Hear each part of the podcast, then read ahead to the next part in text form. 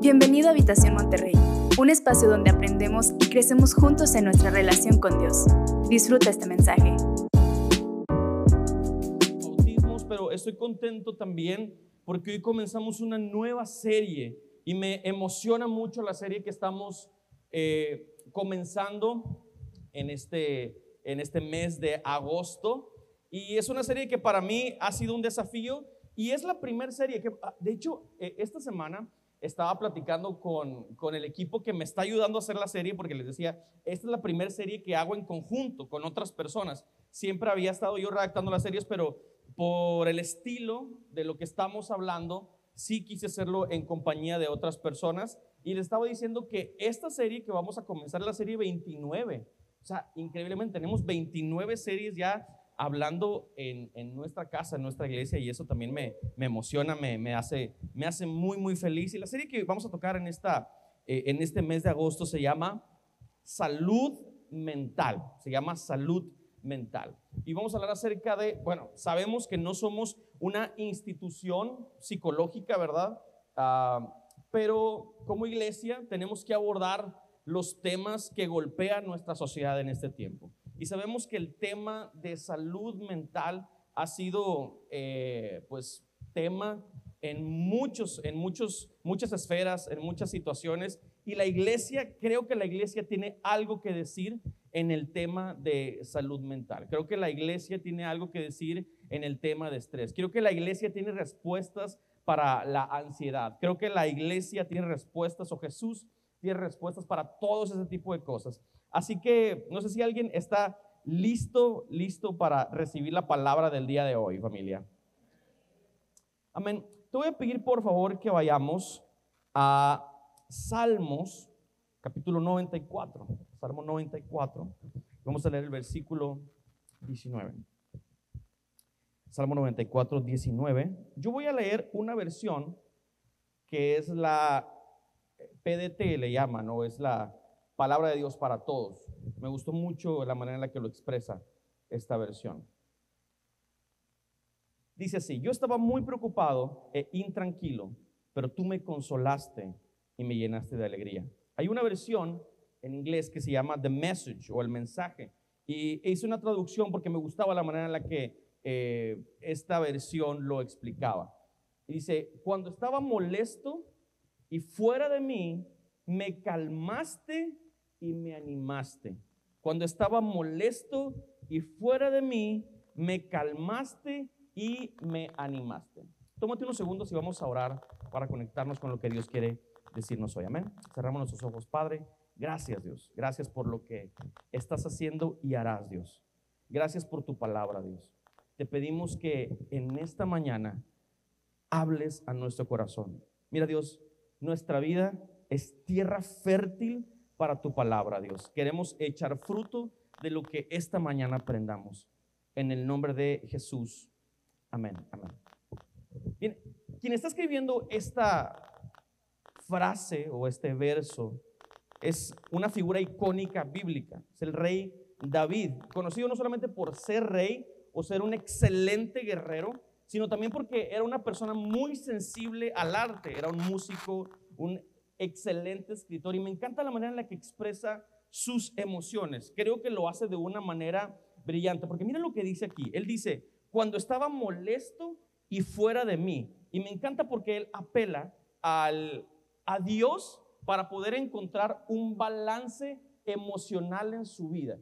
Él levanta sus manos y dice, Dios, estoy molesto y fuera de mí. No sé si te ha pasado alguna vez que te has sentido tan molesto alguna vez en tu vida que sientes que tus acciones ya están, ya, ya no tienes control de tus acciones. ¿Alguien se ha sentido así de molesto? A mí me encanta lo que dice David, porque él es bien sincero. Dice, cuando me enojé, me molesté, hace cuenta que me salí de, me descontrolé, me descompuse. ¿Alguna vez alguien te ha dicho, oye, te desconocí, jamás te había visto tan molesto, tan enojado, jamás te había visto en ese estado en el que estabas. Creo yo que hay muchas cosas que nos pueden molestar en la vida, ¿no? Hay muchas cosas que nos pueden sacar de, nuestras casillas. Eh, por ejemplo, si tu esposa te dice que lave los trastes y no los lavas, tu esposa va a estar fuera de sí, ¿verdad? Y, hay muchas cosas, hay muchas cosas que nos, que nos hacen sentirnos molestos y fuera de nosotros mismos. Pero me encanta porque David culmina este salmo diciendo, pero tú me calmaste y me animaste. Ahora, si no encontramos una fuente de estabilidad emocional, la pregunta es, ¿qué sucedería? ¿Qué pasaría con nosotros si no encontráramos una fuente que pone en orden cada uno de nuestras emociones, cada una de nuestras emociones. Si no encontramos una fuente de estabilidad mental, ¿dónde estaríamos nosotros y qué decisiones estaríamos tomando en este momento si no bebiéramos de la fuente correcta? Ahora, no sé si, si, si lo has notado, pero desde que vivimos la pandemia, todo cambió todo cambió. Muchas cosas sucedieron, muchas personas en la pandemia se nos adelantaron y los que nos quedamos acá, de alguna manera, como que quedamos marcados por esa temporada. Como que la pandemia dejó una huellita en cada uno de nosotros. ¿Qué clase de huella dejó la pandemia? ¿Recuerdas el miedo cuando, había, cuando estábamos en COVID-19? ¿Te acuerdas la psicosis de cuando estabas en 2019? Ahora, ¿qué, ¿qué, está pasando ahorita en Nuevo León? Que no tenemos agua. ¿Alguien, ¿Alguien tiene un poquito de temor respecto a eso? Jamás en Nuevo León nos había pasado algo así, ¿verdad? Siempre habíamos estado con agua basta y de repente que empiezan las alarmas a decir, se está acabando el agua de la presa de la boca. ¿Alguien últimamente ha ido a la presa de la boca para ver lo seca que está? Es tristísimo. Ahora, no sé si alguien se llena de temor, de ansiedad por cosas como esta. hay muchos factores que, que pegan en, en nuestra parte emocional. Ahora, ¿cómo está nuestra sociedad en este tiempo en la parte emocional? Dice la Organización Mundial de la Salud que la depresión y la ansiedad aumentaron más de un 25% en el primer año de la pandemia. Es 25% del total de la población. Ahora fíjate esto, el 71% de las personas con psicosis en el mundo no reciben servicios de salud mental. Qué triste es eso, ¿verdad? Porque uno, cuando se siente mal, cuando tiene malestar físico, uno acude al médico y sabes que el tratamiento te va a ayudar a que tengas una, un mejor, una mejor calidad de vida. Pero qué triste cuando hay personas que tienen enfermedades mentales y no pueden recibir uh, atención. Ojo acá. ¿Te gustan los datos? A mí me gusta respaldar lo que, estamos hablando acá con datos. 450 millones de personas en el mundo se ven afectadas por un problema de salud mental que dificulta gravemente su día a día. Y se calcula que uno de cada cuatro personas tendrá un trastorno mental a lo largo de su vida, según Amnistía México. Ahora, mira la persona que tienes a un lado. Míralo, míralo, voltea a verlo. Tal vez esa persona pueda tener problemas mentales en el futuro. ¿Ocasionados por qué? Múltiples factores. Un 93% de países tuvieron una interrupción en los servicios críticos de salud mental en los últimos tres años. Y fíjate lo que dice la OMS, y esto es alarmante, dice, en 2030 la salud mental será la primera causa de enfermedad en el mundo. Ahora, cuando hay un problema que tiene la capacidad de destruir a nuestra niñez. Piensa en tus hijos un momento. Si tienes hijos menores de 12 años, piensa en ellos. Si tienes hijos adolescentes, piensa en ti, en tu cónyuge. Piensa en las generaciones venideras y en la que vives en este momento. Entonces, cuando algo tiene la capacidad de destruir a nuestros niños, a nuestros adolescentes, definitivamente como iglesia tenemos que decir algo, ¿verdad?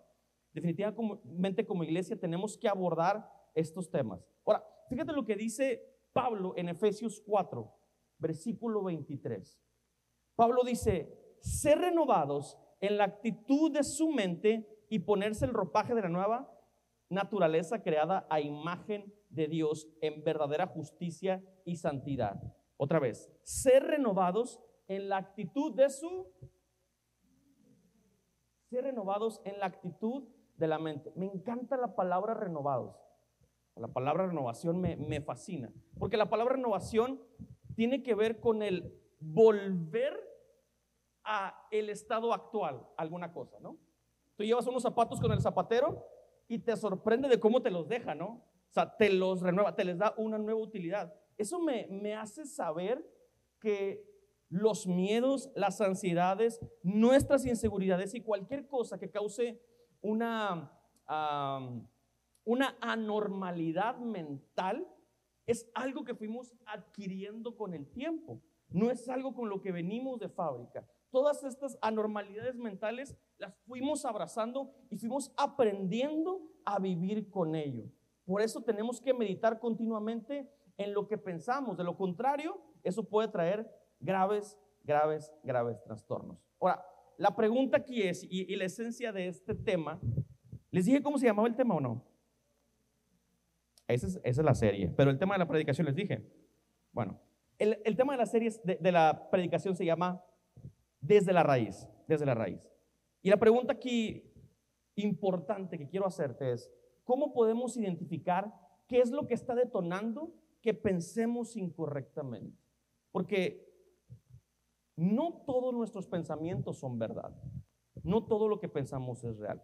Hay veces que defendemos a capa y espada lo que pensamos, pero cuando hacemos introspección nos vamos a dar cuenta de que no todo lo que pensamos es real.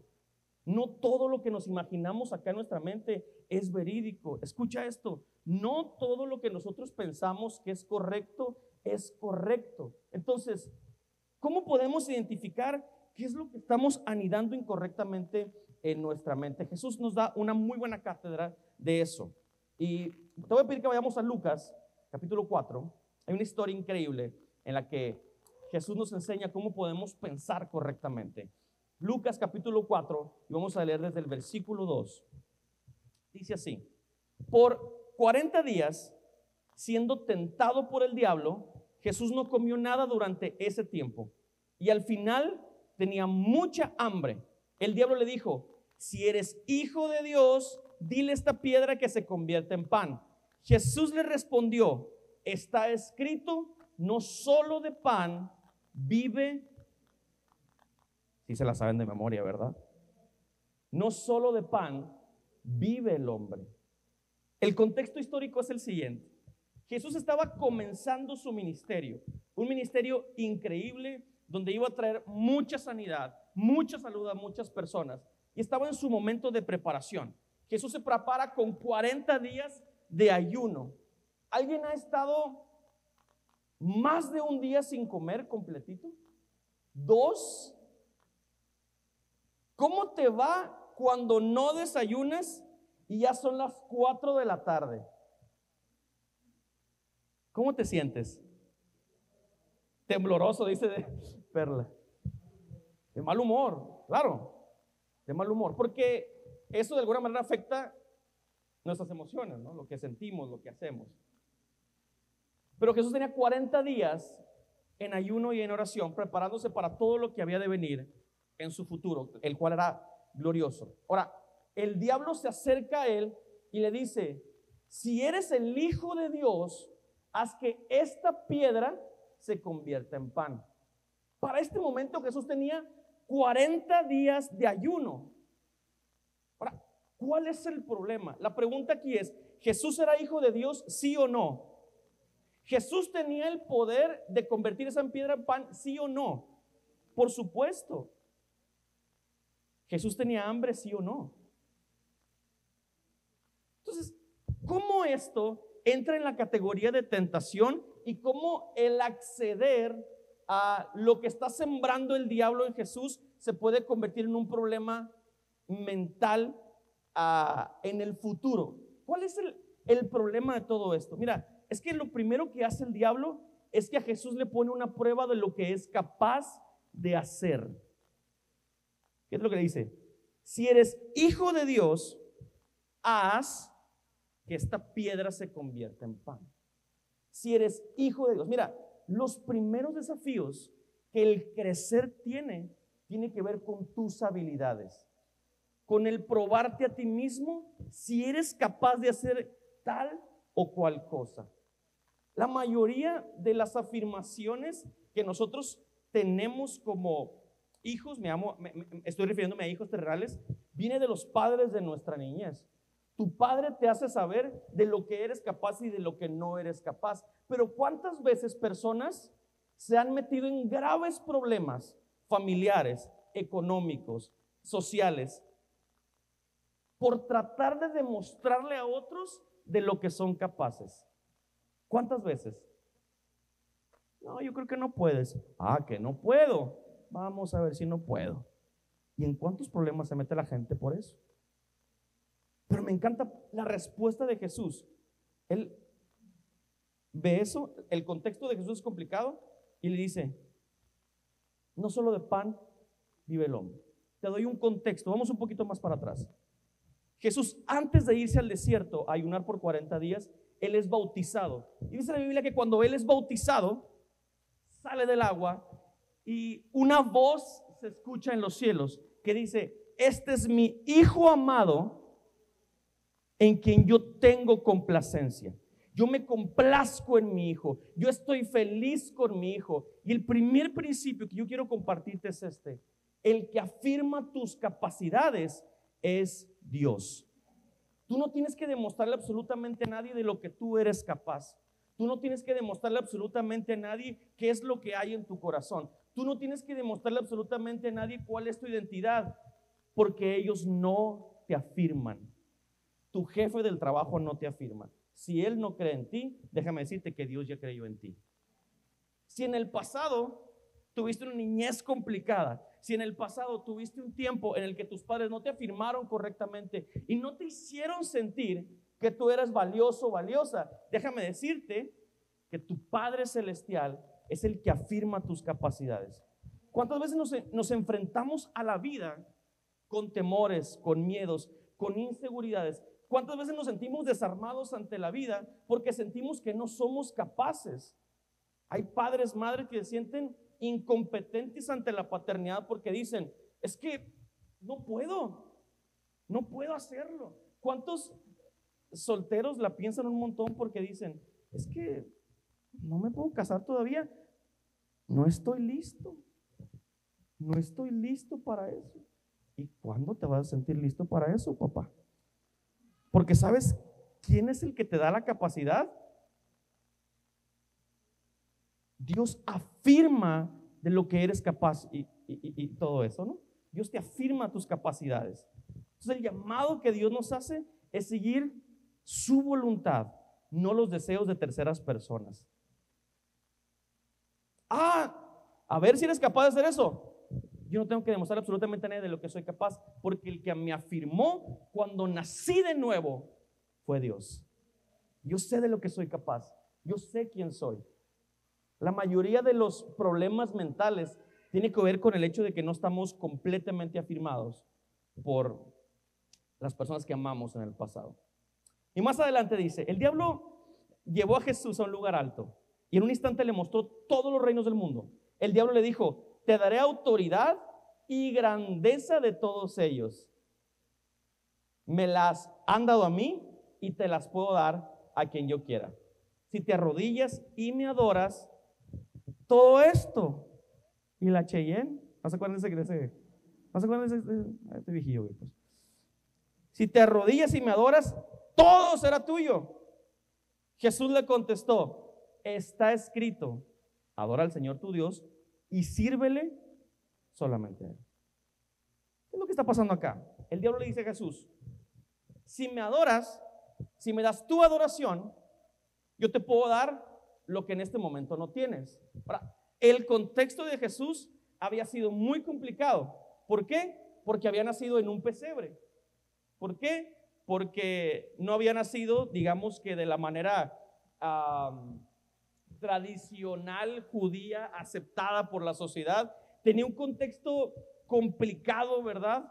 Belén de Judea no era la mejor ciudad para nacer. Era como, ¿qué te digo? Escobedo. No, ya. No es cierto, no es cierto. Es show. Amamos Escobedo. Amamos. Arriba Escobedo. Bueno, Guadalupe, para que nadie se agüite, pues. ¿A quién nadie Guadalupe? Ah, mi hija, sí, perdóname. Bueno, Belén de Judea. Esto tenía un contexto complicado. Es cuando el diablo le dice, a ver, si me adoras, si me adoras, yo soy capaz de darte este reino porque esa autoridad me fue dada y yo te la puedo dar. ¿Qué es lo segundo que hace el diablo después de tratar de hacerte sentir que no eres capaz y de invalidar tus capacidades? Es enfocarte en lo que no tienes. Lo segundo que hace. Eleva las comparaciones. Entonces, el principio, el segundo principio es, enfócate mucho más en lo que tienes que en lo que no tienes. Me encanta porque Jesús tiene la suficiente sabiduría para rechazar la oferta de Satanás. Pero ¿qué pasa con nosotros cuando a veces no tenemos la suficiente sabiduría para rechazar una tentación por querer anhelar lo que en este momento no tenemos? ¿Cuántas veces nos las pasamos quejándonos por aquello que no tenemos, comparándonos con el que sí tiene? Y nos hacemos ideas, ideas. Y es que ellos tienen el matrimonio perfecto. ¿Y cómo sabes? Pues porque Instagram dice, ¿verdad? Instagram ahí parece que sus hijos bien peinaditos, bien bonitos. Y en Facebook. Y es que ellos tienen mucho dinero. Y tú les conoces, tú les pagas, les conoces la cuenta. No, pero es que en Facebook yo vi que se acaban de comprar una casa y eso. Y entonces, ¿cuál es el problema de eso? El problema de eso no es anhelar crecer. El problema de eso no es anhelar tener una mejor vida. El problema de eso es enfocarnos y darlo todo sin importar tu alrededor por tener aquello que no tienes. Jesús te dice, yo te he dado la vida, la salud y te he dado a mí mismo. ¿No es suficiente eso? ¿No es suficiente que en tu casa tengan a Jesús? ¿No es suficiente que en tu casa tengan mi corazón y mi amor y mi mano en cada cosa que hagas? Cuando aprendemos a vivir con una confianza absoluta de que Jesús está con nosotros, empezamos a poner nuestro enfoque en el lugar correcto. Porque lo que Satanás eh, eh, quiere siempre hacer es, mira, no tienes eso. Está bien, tienes salud, pero te falta aquello. Esa lobularidad que te quieres comprar desde hace tres años y te lo recuerda y te dice, no te la has comprado. Entonces, Vives amargado en el hoy, desvalorando las cosas que realmente tienen valor, porque vives infeliz tratando de alcanzar un lugar en el que en este momento no estás. Y el principio es el siguiente. Enfócate en lo que tienes hoy, mucho más que en lo que no tienes. Valora lo que tienes hoy, tus hijos, el hecho de que corren aire por tus pulmones, que tienes fuerza, que Dios te da la oportunidad de levantarte cada mañana. El hecho de que hoy estás aquí, que conociste a Jesús. Hay tantas cosas para enfocarte hoy. Y eso es suficiente. Y luego le dice, el diablo llevó a Jesús a Jerusalén, lo puso lo más alto de un extremo del área del templo. Y le dijo, si eres hijo de Dios, tírate abajo desde aquí, porque está escrito, Él mandará sus ángeles acerca de ti para que te cuiden y sus manos te rescatarán para que ni siquiera te lastimes los pies contra las piedras. Respuesta de Jesús. Dicho está, no pongas a prueba al Señor tu Dios. Y es que el diablo siempre juega la baraja o juega la carta de si eres el hijo de Dios. Lo primero que hace Satanás es tratar de confundir tu identidad. ¿Me sigues familia? Lo primero que Satanás trata de hacer es tratar de tentarte en qué clase de persona eres tú. Y me llama muchísimo la atención porque lo lleva a lo más alto de, del templo, lo lleva a lo más alto y le dice, tírate. Si eres el Hijo de Dios, Él enviará sus ángeles que te rescaten. ¿Cuál es el problema de esto? Ahora, creo que todos estamos en la misma página de que Jesús es el Hijo de Dios y Él puede hacer lo que Él quiera, ¿sabes? El problema es que Satanás está poniendo una expectativa de cómo deben ser las cosas en el futuro. Ojo. Piensa, no quiero estar removiendo cosas emocionales hoy, pero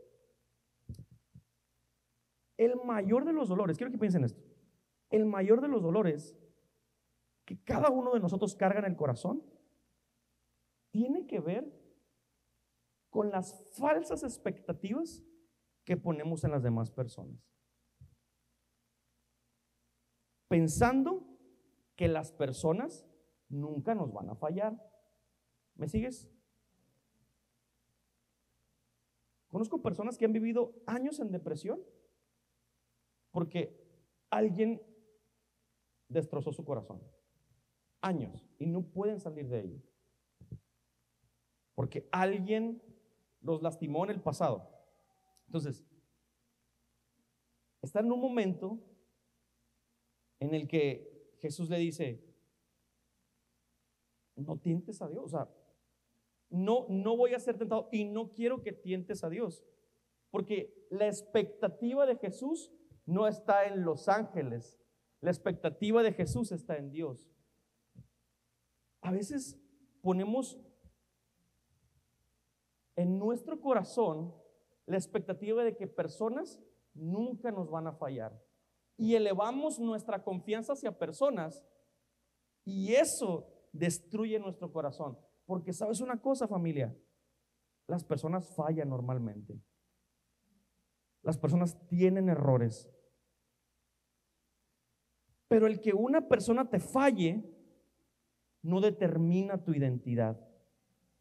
El que una persona te falle no tiene la capacidad de destrozarte porque el que te afirmó fue Dios. El grave problema de esta generación es que ponemos expectativas en gente amada, en esposos, esposas, madre, hijos, hijas, etc. El problema es que llega un momento en el que cuando ponemos tanta confianza en ellos, ellos empiezan a determinar qué clase de persona debemos de ser nosotros. Y ese es donde está el problema. Mi identidad no está determinada por lo que mi esposa diga de mí, por lo que mi jefe de mi trabajo diga de mí. Es el principio, tercero, y con eso termino, es este. Rompe expectativas ajenas, porque eso no determina tu identidad. Rompe expectativas que tienes respecto a otras personas es que mi esposo se debe comportar así, es que mi esposa debe de ser de esta manera, es que mis hijos deben de ser así. Y hay vidas de personas amargadas años y años porque gente no está cumpliendo con sus expectativas. ¿Qué es lo que pasa con esto? Viven estresados todo el tiempo, viven decepcionados todo el tiempo, viven tristes todo el tiempo, viven en una, en una constante infelicidad. ¿Por qué? Porque están poniendo expectativas en lugares incorrectos. Y este, me, encanta el, hoy presenciamos el bautismo de, de, los chicos, ¿no? Me encanta porque yo pensaba ahorita que estábamos allá bautizando, el, el hecho de que estos seis valientes hayan entrado a las aguas del bautismo, eso afirma quiénes son con Dios y con las personas. El bautismo es una declaración pública de qué clase de personas son ellos y ellas. Cuando uno nace de nuevo, uno no está atado a lo que los factores externos determinen de mí. Cuando yo nazco de nuevo, yo estoy sembrado en lo que Dios ha determinado que yo soy en lo que Dios ha dicho que es mi corazón, en lo que Dios ha dicho que va a ser mi futuro. Nadie tiene la autoridad para decir esto y esto no. Ahora, estamos en un tiempo difícil, yo lo sé. Venimos terminando pandemia y entramos a sequía. Estamos viendo cosas muy tremendas y no sé qué nos vaya a deparar el futuro. Aquí la pregunta es, ¿qué identidad tiene la iglesia?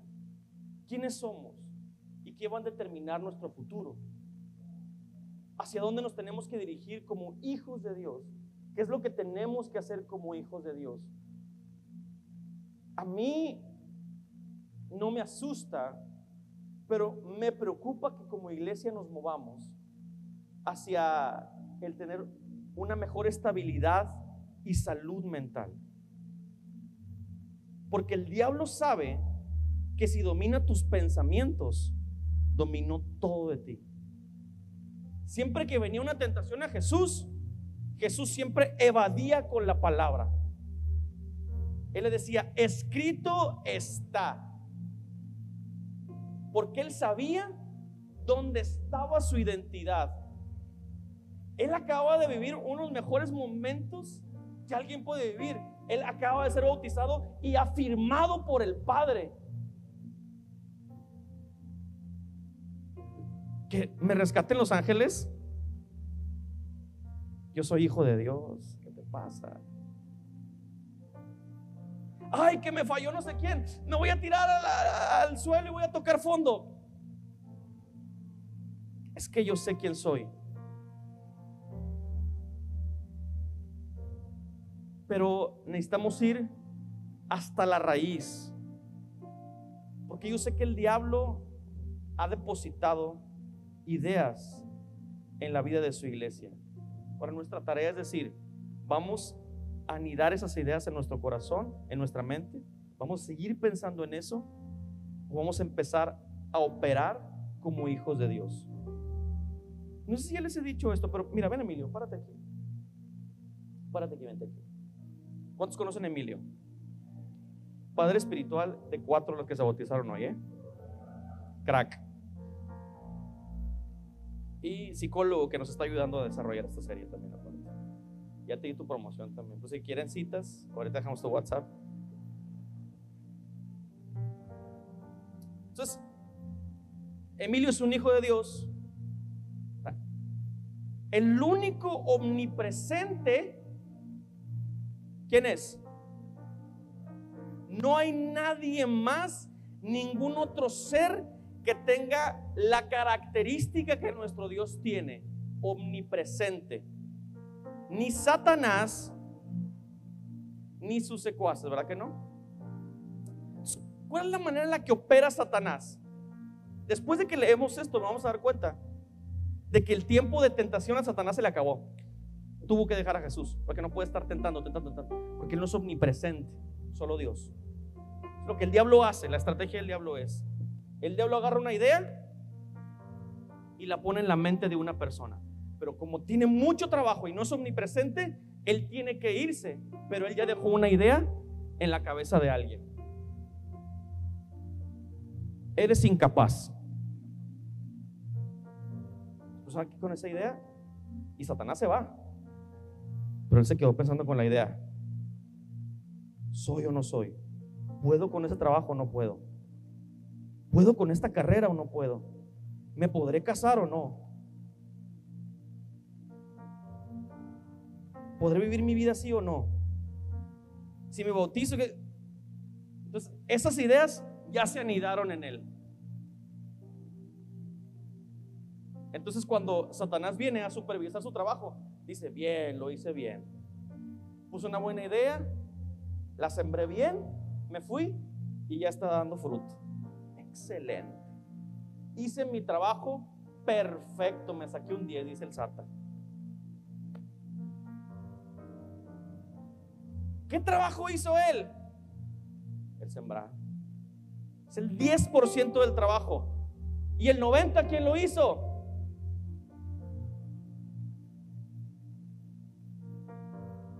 El que no evadió eso. Gracias, Emilio. Quiero que sepas esto. Tú estás afirmado y afirmada en Dios. Desde que tú aceptaste a Jesús en tu corazón, no hay nada que defina y no tienes que demostrar a nadie de lo que tú eres capaz. Ni tienes que depender de la afirmación de otras personas porque el que te ha afirmado es tu Dios, el único que es omnipresente.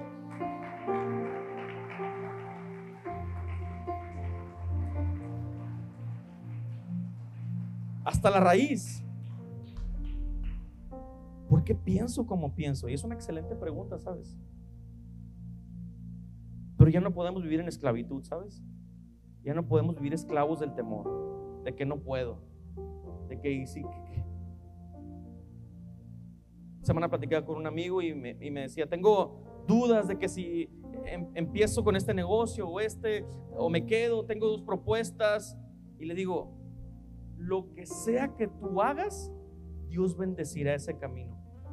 Lo que sea que tú hagas, porque el Espíritu de Dios mora en ti. No tengas duda de que Dios te ha afirmado y capacitado. Ponte de pie, vamos a orar. Y vamos a declarar esta canción, ¿sabes? Es una declaración hacia ti mismo.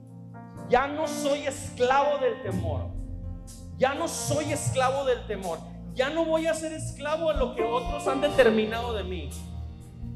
Ya no soy esclavo. Así que cierra tus ojos. No te distraigas con la persona que tienes enfrente a un lado. Y dile, Señor, rompe todo temor en mí. Todo lo que otros han hecho en mí. Ataduras que han hecho en mi vida, Dios, hoy rompo con eso. Yo soy Cántalo y decláralo. hijo de Dios. Ya no soy esclavo del temor, ya no soy. Ya no soy un esclavo del Si temor. decláralo, ya no soy esclavo. Yo soy hijo de Sientes la Dios. afirmación del Padre hoy. Ya no soy Ya no soy esclavo un del esclavo del temor.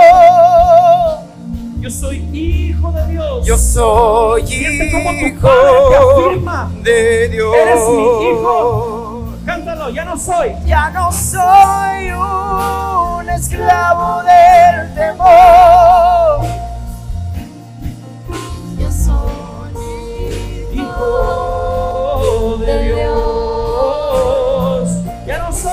No soy Un esclavo del temor. Yo soy hijo de Dios. Ya no soy. Gracias por acompañarnos. Si necesitas conectar con nosotros, entra a www.iglesiahabitacion.com o búscanos en redes sociales como Habitación Monterrey.